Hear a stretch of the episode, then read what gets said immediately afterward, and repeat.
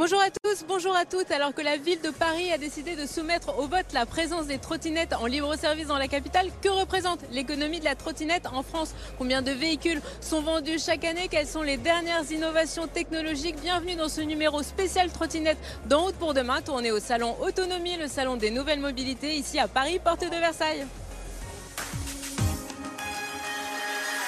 En route pour demain, présenté par Pauline Ducamp sur BFM Business et Tech Co. Plus de 900 000 trottinettes ont été vendues en France en 2021. C'est pratiquement deux fois plus par rapport à 2019. Et régulièrement, chaque semaine, ce sont près de 3 millions de Français qui en utilisent une, que ce soit leur trottinette personnelle ou celle qu'on retrouve en libre service dans les grandes villes comme Paris, mais aussi dans de plus en plus de villes, notamment en région.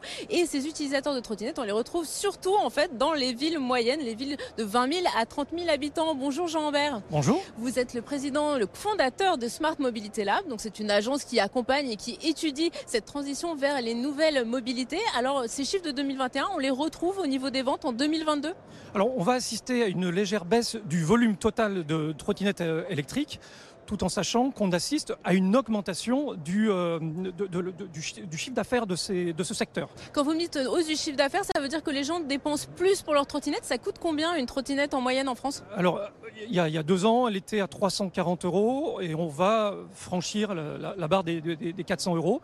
Donc, on, on voit bien que c'est un secteur et un marché qui se consolide et on assiste à un ancrage de plus en plus important de cette pratique au quotidien des, Français qui sont utilisateurs de ces engins, entre 2 millions et demi, 3 millions d'utilisateurs euh, au quotidien en France. Donc ça veut dire que quand on s'équipe, on s'équipe avec un engin qui est, euh, de plus en plus euh, fonctionnel, qui a de plus en plus de technologie, donc qui est plus cher. Si on prend le chiffre d'affaires total du secteur, ça représente quoi en France?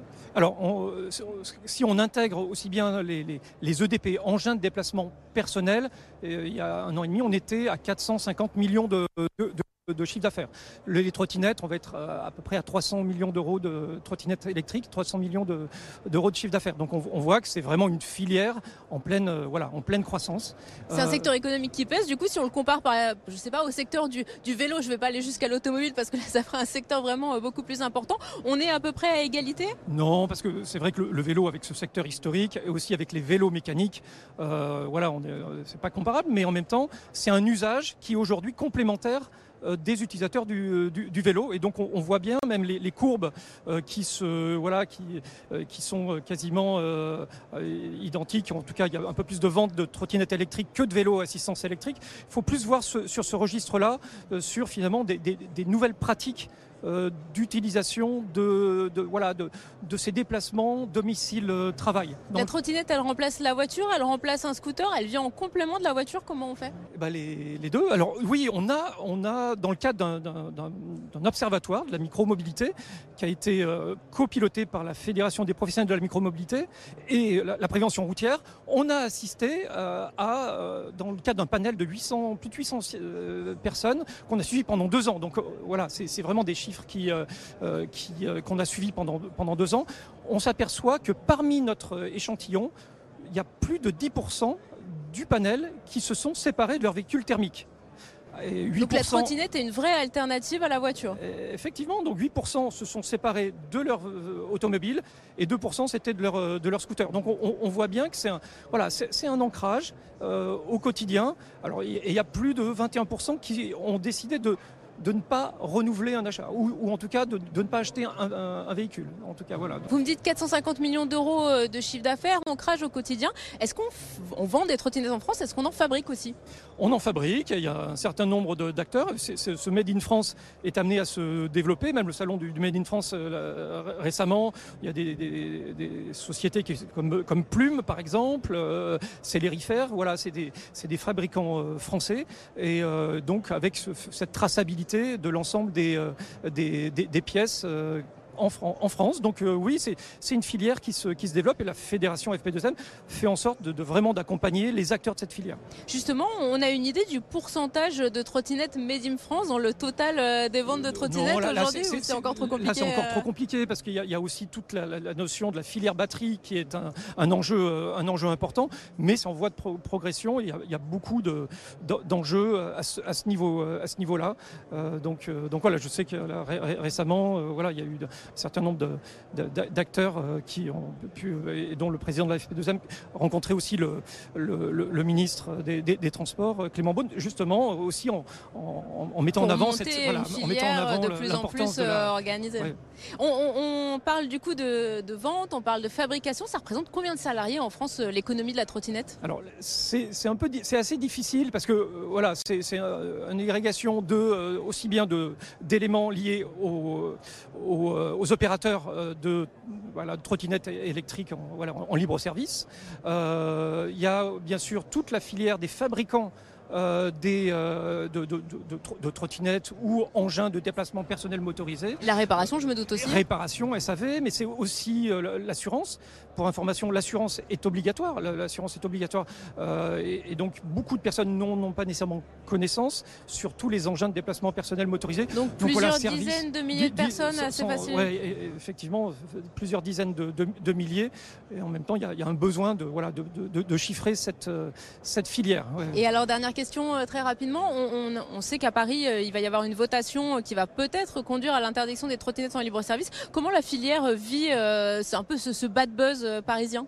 Oui, alors c'est vrai que c'est un, bad buzz qui est, qui est assez, assez permanent d'une certaine façon. La filière, finalement, se sont un peu incomprises par rapport à ça parce qu'il faut bien avoir à l'esprit qu'il y a deux, y a deux types de mobilité. La mobilité partagée comme à Paris, euh, et puis dans d'autres grandes villes, où euh, à Paris, euh, la, notion d'interdiction, ça, ça crée aussi parfois le message euh, finalement euh, qui, est, qui, qui, est, faux, euh, sur le fait qu'il va y avoir une interdiction de toutes les trottinettes électriques. Ce qui est faux, c'est uniquement par rapport, éventuellement, par rapport aux opérateurs de trottinettes en, libre service.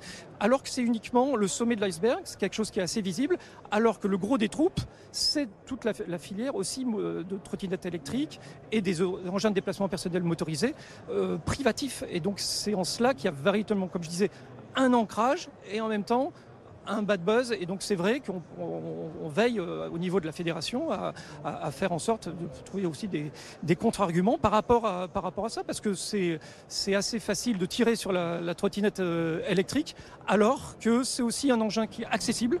Et c'est pour, pour, beaucoup de Français, c'est une solution de mobilité que nous retrouvons ici. Merci beaucoup, Jean Ambert. On poursuit notre exploration du monde de la trottinette sur le salon Autonomie avec Pascal Samama.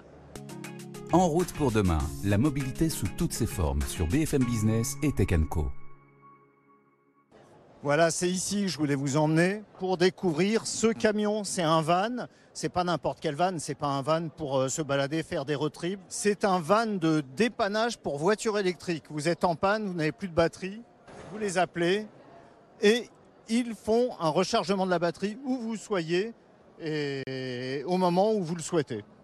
On va en parler directement avec les concepteurs de cette, euh, innovation, parce que c'en est vraiment une. Je ne crois pas qu'il en existe d'autres pour l'instant. Alors nous sommes avec Frédéric Cournot, qui est directeur général de IGAP France. Frédéric Cournot, vous représentez une société, vous avez développé un, camion dépanneur pour voitures électriques. Expliquez-nous un peu comment ça marche, à quoi il sert. IGAP, c'est euh, le premier service de recharge mobile en Europe. Euh, pas uniquement pour le dépannage. Le dépannage, c'est une activité que l'on fait, mais on recharge tout type de véhicule électrique là où il se trouve. Donc le client va commander une recharge avec l'application IGAP. En trois clics, il va dire je veux à tel endroit, dans tant de temps, une recharge pour mon véhicule. Comment ça marche exactement pour devenir client d'IGAP? On télécharge l'application IGAP, on s'enregistre, on enregistre son véhicule, et ensuite on commande en trois clics euh, une recharge comme on commanderait un taxi ou une pizza. On va dire l'endroit où se trouve notre véhicule électrique, la quantité de recharge et le moment où on le veut. Alors pour l'instant, vous démarrez, ça fait un an que, vous existez, vous démarrez par l'île de France, c'est ça? C'est ça. Aujourd'hui, on est présent en île de France depuis un an tout pile. Vous avez combien de véhicules? On a six véhicules qui tournent dans les rues euh, de Paris et de la banlieue parisienne. Et nous allons bientôt ouvrir à Lyon au mois de mai à Bordeaux cet été et dans d'autres villes euh, en France dès le second semestre. Vous rechargez les batteries de voitures, mais pas uniquement, vous faites aussi les motos, les scooters. Euh, expliquez-nous un petit peu le, concept. Alors on ne fait pas les scooters, on fait les motos électriques, oui, euh, les véhicules particuliers, les véhicules utilitaires, on peut éventuellement charger des bus et des poids lourds. Vous faites les scooters, il y a le C04, le scooter de BMW. Oui, le C04, oui, qui est une moto électrique, voilà. Tant que le temps que la moto a un connecteur de type 2, similaires aux véhicules, on fait. C'est ça. En fait, il faut un, un, connecteur de type 2 et là, vous faites euh, tous les véhicules qui en sont équipés. Exactement. Et notre camion délivre du courant alternatif ou continu et permet de recharger un véhicule de 20 à 80% en 30 minutes environ. Après la dépanneuse électrique, nous allons voir un scooter urbain, un scooter français, pas cher, pratique, bref, le scooter vintage mais à la sauce 21e siècle. Alors là, nous sommes sur le stand de Team. Team, c'est une société de Castres qui a développé, qui a créé une gamme de scooters. Il y en a trois en 50 et 125 cm3, équivalent bien sûr. C'est des scooters qui ont l'air euh, très anciens, c'est des scooters qui ont l'air vintage. Par contre, ils sont totalement électriques, évidemment, et surtout, ils ont un modèle économique qui est assez intéressant. Le patron de Team va nous expliquer ça immédiatement. Jonathan, vous représentez Team Scooter, vous êtes directeur d'activité de, l'entreprise. C'est une société qui est basée à Casse. Vous faites des scooters électriques donc dans votre usine. Le modèle économique est assez intéressant. Expliquez-nous un petit peu ce que vous avez décidé de faire pour simplifier la vie des acquéreurs de scooters électriques. Bien sûr, donc tout d'abord bonjour. Euh, il est vrai que nous, notre offre est, euh, on va dire, un peu différente de nos concurrents, c'est-à-dire qu'on va livrer euh, chez le client le scooter directement et vous pouvez l'utiliser le jour même où on vous fait la livraison. Donc on va s'occuper de tout ce qui va être immatriculation, carte grise, mais également de vous fournir casque, gants pour que vous puissiez partir avec votre scooter électrique directement. Vous avez des tarifs quand même assez intéressants. Votre gamme de scooters, ça va de 2000 à 3000 euros tout compris. Exactement comme vous l'avez dit, on a une gamme de scooters, donc trois scooters en équivalent 50 ou équivalent 125 cm3, entre 2000 et 3000 euros TTC. Donc euh, aujourd'hui, euh, moins cher qu'un vélo électrique. Et on a une offre aussi de financement qui peut aller de 2 à 3 euros par jour. Et votre, euh, votre modèle permet vraiment de conduire son scooter immédiatement après l'avoir reçu. Je le commande sur Internet, je le reçois. Qu'est-ce qu'il me reste à faire? L'assurer? Juste l'assurer. Et puis lorsque vous avez euh, utilisé votre scooter entre 80 et 100 km d'autonomie, pensez à le recharger pour la prochaine utilisation uniquement. Pour les batteries, il y a une, deux batteries selon l'autonomie qu'on veut. C'est un scooter urbain. Exactement. On varie entre, euh, va dire, entre 70 et 100 km d'autonomie. Vous avez donc le modèle 125 avec une seule batterie et les modèles 50 avec la possibilité d'avoir deux batteries, donc plus de 100 km d'autonomie. Et donc vous le rechargez uniquement sur une prise 220 classique chez vous, comme un téléphone portable. Alors on dit toujours que le, le problème des véhicules électriques, c'est l'autonomie, c'est la batterie, mais pas que. C'est souvent, bah, c'est souvent les roues, les pneus, bien sûr. Si on crève, on a beau avoir une batterie pleine, eh ben, le véhicule ne pourra pas démarrer. Et là, Supreme Deutsch, c'est une société hollandaise, a créé, a inventé une chambre à air qui est increvable. C'est du polystyrène condensé. C'est l'équivalent d'une pression de 3,5 bars, ce qui est impressionnant. C'est compatible avec tout type de roue. On l'installe, on met son pneu par-dessus et le vélo peut rouler avec une chambre à air comme ça jusqu'à 15 000 km, ce qui est phénoménal. La pression est impressionnante. On peut monter ça sur un vélo de route, sur des VTT, sur tout type de vélo. C'est assez impressionnant pour le prix. Une chambre à air qui va tenir 15 000 km environ. Alors c'est vendu aux distributeurs une trentaine d'euros. Pour le grand public, ça va coûter certainement plus cher. Il y a, la logistique à payer, bien sûr. Il y a la marge du revendeur. Alors l'innovation est bien sûr néerlandaise. Nous trouvons sur le stand des Pays-Bas, le seul stand étranger du salon Autonomie. Et nous allons demander à l'ambassadeur des Pays-Bas en France s'il pense que son pays a servi de modèle aux autres pays en matière de mobilité.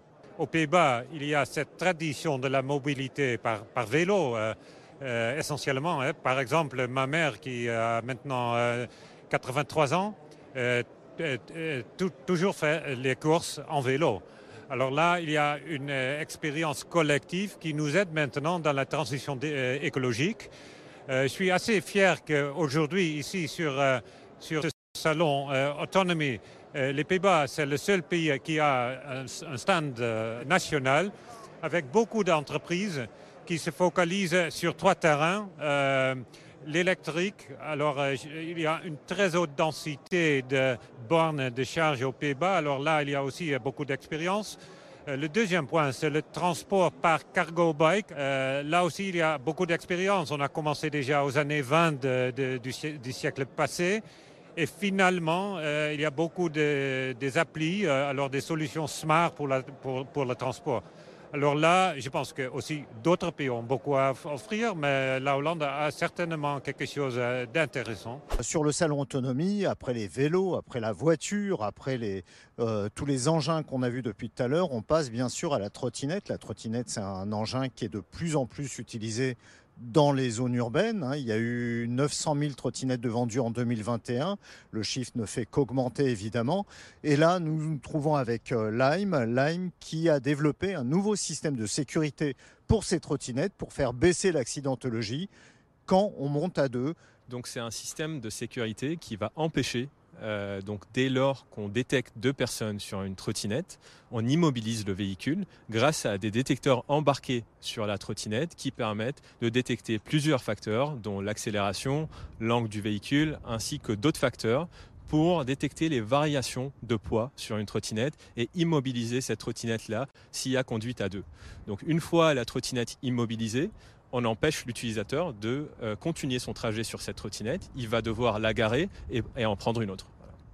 L'idée, l'idée, c'est de dissuader les, utilisateurs de monter à deux sur les trottinettes. Pourquoi ne pas l'avoir fait avant? Est-ce que vous avez déjà fait des, opérations pour, euh, pour tenter d'éduquer l'usage de la trottinette? Bien sûr. Donc, on a fait beaucoup d'opérations de sensibilisation euh, sur ce sujet-là mais on sait bien que c'est un sujet qui préoccupe les municipalités et les villes. Donc on a souhaité aller un cran plus loin en euh, implémentant cette nouvelle technologie pour euh, empêcher tout usage à deux sur notre trottinette et répondre aux enjeux de sécurité des villes, des usagers, des non-usagers et des municipalités bien évidemment. Donc il y a des détecteurs qui sont embarqués sur toute la flotte aujourd'hui. On utilise ces détecteurs-là et plusieurs facteurs pour pouvoir détecter la conduite à deux. Donc aujourd'hui, c'est le software, l'intelligence embarquée qui nous permet de détecter euh, les variations brusques de poids euh, avec multicritères, donc l'accélération comme je l'ai dit, euh, l'angle et plusieurs autres critères aussi qui font qu'on peut, avec suffisamment de confiance, immobiliser le véhicule. À partir de quand on ne pourra plus être à deux sur votre trottinette dans Paris? Dans quelques mois, donc si, si le, le, programme des trottinettes est renouvelé donc, euh, si la décision du vote du 2 avril est positive, euh, vous allez voir ce système-là disponible sur notre trottinette dans quelques mois. Est-ce qu'il sera euh, effectif sur tous les endroits du monde où vous êtes implanté? Oui, bien sûr. Donc aujourd'hui, l'avantage de Lime, c'est qu'on est présent dans 250 villes dans le monde. Quand on développe des technologies du genre et qui, qui concernent le software, on est capable de l'escaler partout dans le monde. BFM Business et Tech Co présente En route pour demain, l'invité. Allez, pour finir cette émission spéciale trottinette, nous allons parler infrastructure. Comment mieux intégrer sur nos rues, dans nos pistes cyclables, les nouveaux engins de mobilité et puis surtout les trottinettes. Et pour en parler, je rejoins Carolina Cominotti. Bonjour. Bonjour. Vous êtes directrice des affaires publiques du Salon d'autonomie, mais vous êtes surtout architecte, notamment spécialiste de l'aménagement urbain et de la mobilité. Alors, on en parle souvent en cas d'accident avec les trottinettes. Est-ce que nos rues, est-ce que nos pistes cyclables sont adaptées à ces nouveaux engins de mobilité? Alors, bonjour Paul merci beaucoup en tout cas. En fait, je suis très ravie parce que justement, c'est vraiment quelque chose qui est très relié au dessin urbain. Donc, on ne peut pas euh, penser que l'espace urbain il est figé. En fait, c'était nous qui on a mis en place les rues. Il faut que nous, on pense toujours à ces, évolutions. Donc, euh, l'espace urbain, il doit accompagner aussi les nouveaux usages. Et en fait, le plus important, c'est de penser que l'espace urbain, c'est la partie la plus importante euh, de nos En fait, c'est l'espace où la ville en vie la vie en ville, elle se déroule. Donc c'est très important qu'il se soit adapté aux besoins actuels. Donc euh, oui, effectivement, l'espace urbain il doit être aménagé aussi en fonction des nouveaux besoins. Justement, est-ce qu'aujourd'hui il y a des aménagements spécifiques qui sont faits euh, pour les trottinettes? Est-ce qu'on a réfléchi dans certaines villes à les intégrer? Euh, Alors normalement, elles sont censées évoluer sur les pistes cyclables, mais est-ce que justement on a prévu des aménagements spécialement pour elles, pour mieux les intégrer, que ce soit avec les cyclistes, mais aussi avec l'automobile? Qui a une place très importante en ville. Oui, donc euh, justement, il faut bien penser que les automobiles ils ont beaucoup d'espace dans nos villes. On a pr pratiquement fait les villes autour des, des, automobiles. On a mis beaucoup trop de place pour eux.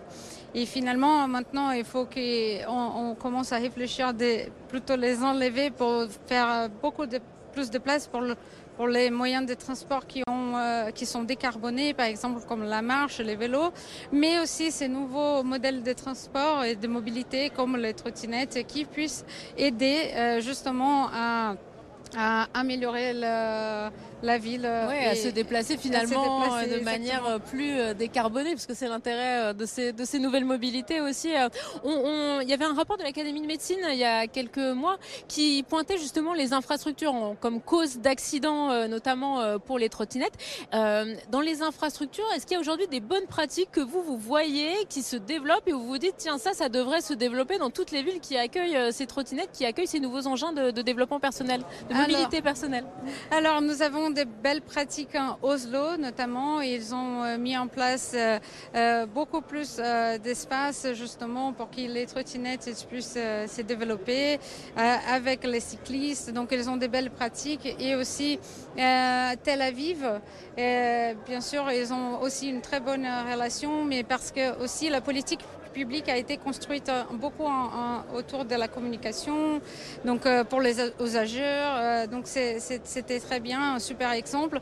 Et aussi les villes qui ont euh, sont en bord de l'eau, normalement, elles ont un autre rapport avec les, ces, ces, types d'engins, justement. Parce la que mobilité y est plus douce dans ces villes-là? C'est pas que la mobilité est le plus douce, mais en fait, c'est beaucoup plus une partie d'expérimentation parce que c'est no no normalement relié au, au fil des, des, eaux. Donc, euh, normalement, les gens sont en mode plutôt expérimentation pour essayer, donc essayer de, de nouvelles activités là-dedans. Donc, euh, c'est un contexte différent dans dans, dans une, dans des avenues, de des rues un peu plus chargées. Donc c'est bien pour commencer à essayer de, et après passer dans des conditions un peu plus euh, restantes, avec beaucoup plus euh, de, de gens qui euh, qui sont sur les rues. Donc euh, le plus important, c'est vraiment retenir que l'espace public, c'est la chose la plus importante des villes. Donc c'est leur euh, plus, c'est la partie la plus vivante et accueillante de toutes les villes. Donc c'est vraiment, il faut que les pouvoirs publics, ils savent partager et bien distribuer en fonction des besoins, mais aussi en fonction des, des moyens qui sont plus, Alloués, plus bien propres, sûr. bien sûr, et qui sont décarbonés comme la, la, marche, les vélos et aussi bien sûr les transports publics qui c'est la, la, grande espine dorsale de, du transport, de, du bien transport, sûr. Exactement. Je pense justement autonomie. Dernière question, c'est un salon qui est à Paris. Paris a souvent été euh, vu comme le laboratoire des nouvelles mobilités. On sent aujourd'hui que c'est un peu compliqué avec les trottinettes. Euh, c'est quoi pour vous la bonne pratique à Paris en termes de mobilité et ce qu'il faudrait faire évoluer? Alors, je pense que Paris, elle, elle prend en soin beaucoup son, ses espaces publics. Donc, euh, ça fait plus de 10 ans, 15 ans qu'on voit, par exemple, les berges de Seine, les, la place de la République qui a été refaite. Après, on a vu euh, d'autres places qui ont été refaites aussi, comme Bastille et Nation. Donc, toutes ces places, elles ont été repensées justement pour donner plus de place à la marche, au vélo et aussi aux trottinettes, aux gens qui font du skate. Donc, ça c'est le bon point. Et donc le oui, mauvais point à Paris, ce qu'il faudrait faire évoluer? Alors, je pense qu'il euh, y a une densité qui est assez importante à Paris. Donc, c'est vraiment une chose qui, euh, qui, pour maîtriser, je pense qu'il faut qu'on on, on s'appuie plus aussi sur la technologie, sur d'autres outils qui puissent nous aider aussi à gérer mieux l'espace. Les flux entre les différentes Exactement, parce que euh, c'est vrai que la densité à Paris, c'est quelque chose qui... Euh, c'est contraignant en fait. Ouais, c'est bien, mais en même temps, c'est difficile à gérer. C'est beaucoup de monde en même, dans un même endroit. Donc, c'est. Bah écoutez, merci beaucoup Carolina, Carolina Cominotti, directrice d'affaires publiques d'autonomie. Et bien voilà, c'est déjà la fin de notre En route pour demain spécial trottinette. Merci à tous de nous avoir suivis. On se retrouve le week-end prochain sur BFM Business tout au long de la semaine sur Tech Co. À bientôt. En route pour demain, la mobilité sous toutes ses formes sur BFM Business et Tech.